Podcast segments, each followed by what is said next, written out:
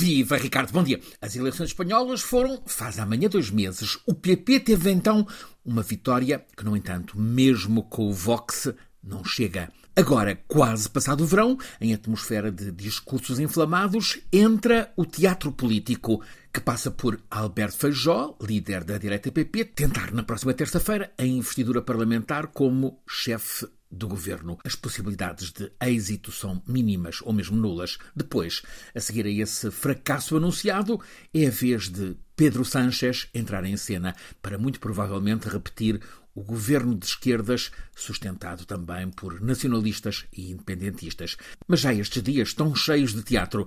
Está dito que Feijó se apresenta a votos na terça-feira, candidato a presidente de um governo à direita. No entanto, depois da manhã, ele vai liderar uma manifestação de rua anunciada como grandiosa em Madrid e cujo fim é denunciar as concessões de Sánchez aos independentistas como preço a pagar pelo apoio a um futuro governo das esquerdas. Esta manifestação está a ser vista como uma espécie de tentativa de providência cautelar na rua, ainda que com a questão estratégica de debilitar a apresentação parlamentar de Feijó na terça-feira, ao assumir, dois dias antes, que está remetido à condição de chefe da oposição. E de facto é o que resulta das eleições. O PP ganhou, sim, mas menos que o esperado. O PSOE aguentou-se melhor do que o previsto. As esquerdas, com os nacionalistas e independentistas, todos antidireitas, também estão protagonistas no palco político.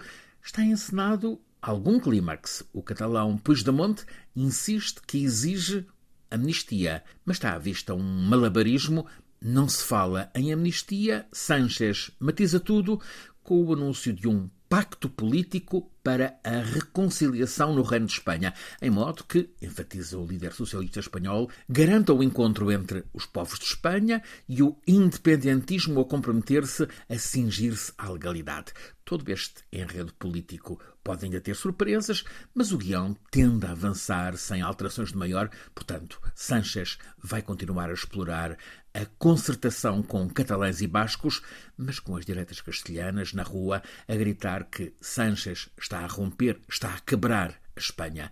Todo pacto tem um preço, neste caso não há como contentar todas as partes. Seja como for, é de reconhecer que a chegada de Sánchez ao governo de Espanha e a concessão de indultos aos independentistas levou a que a Catalunha nunca mais tivesse manifestações e episódios de guerrilha urbana, como aconteceu há precisamente seis anos. Talvez a necessidade de alguns líderes leve a Espanha a repensar a harmonia futura entre os seus povos. Um sinal da queda de biombos é que no Parlamento de Espanha, ontem, para além do castelhano de sempre, os deputados também já se expressaram em basco, em catalão e em galego, a língua materna para cada senhora ou senhor deputado. Assim impôs a maioria que Sánchez anda a namorar.